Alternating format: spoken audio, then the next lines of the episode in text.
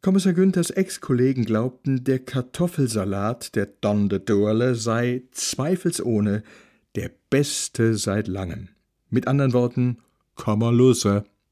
Floris Oma glaubte fest an eine Fortsetzung.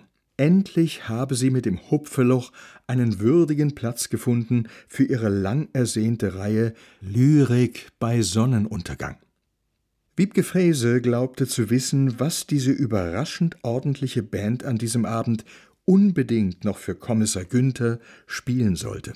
I Believe in Women, Slade, My Oh My.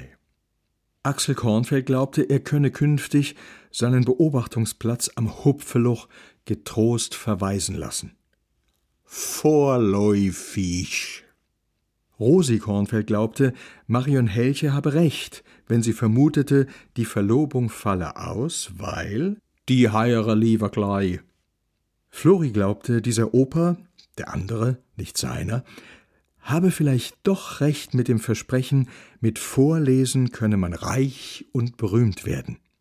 Der Rohre Robert glaubte an das Gute, nämlich an sich. Und er glaubte, er habe sich von de Dorle über de Tisch ziehen gelust. Einmal mehr sei er zu gutmütig gewesen und im Ergebnis zu billig, viel zu.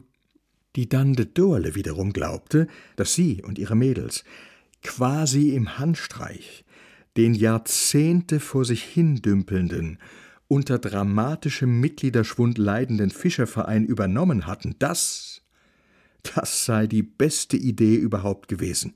So könnten sie mit allen maßgebenden Stellen, Verwaltung, Naturschutzbund und all die andere Kasper, wunderbar zukunftsträchtige Vereinbarungen Fasshupfeluch abschließen und mit ihrem Neffen einen Unterpachtvertrag, von dem der noch nicht einmal erfahren müsste. Alles im Griff Günder. Ihre fünf Engel glaubten, das Konzept Walk and Tell habe eher keine Zukunft. Höchstens Walk and Tell und Donnen Bauchblatscher, so der Vorschlag von der, die sie Kattel nannten. Gesine Jablonski glaubte, ihre Tochter habe wieder ein bisschen zugenommen. Dieser neue Hosenanzug betone das. Aber das würde sie natürlich niemals sagen.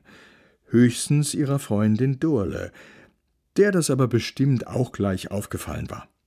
Pfarrer im Ruhestand Rudolf glaubte, auf seine alten Tage habe er doch noch ein Thema für die ewig geplante und immer wieder aufgeschobene Doktorarbeit gefunden.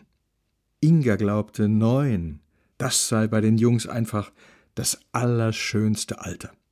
Marion Helche glaubte, diese verflixte biologische Uhr mache sich immer ausgerechnet in den unpassendsten Momenten bemerkbar.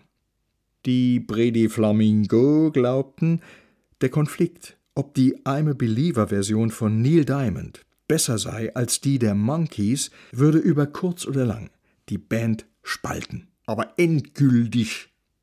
So glaubte jeder etwas anderes. Und doch, für einen Moment, als Kommissar Günther seiner Inga einen dicken, fetten Schmotzer gab, da glaubten sie alle das eine. Dis kann was wäre mit denne zwei. Die beiden Küssenden eingeschlossen.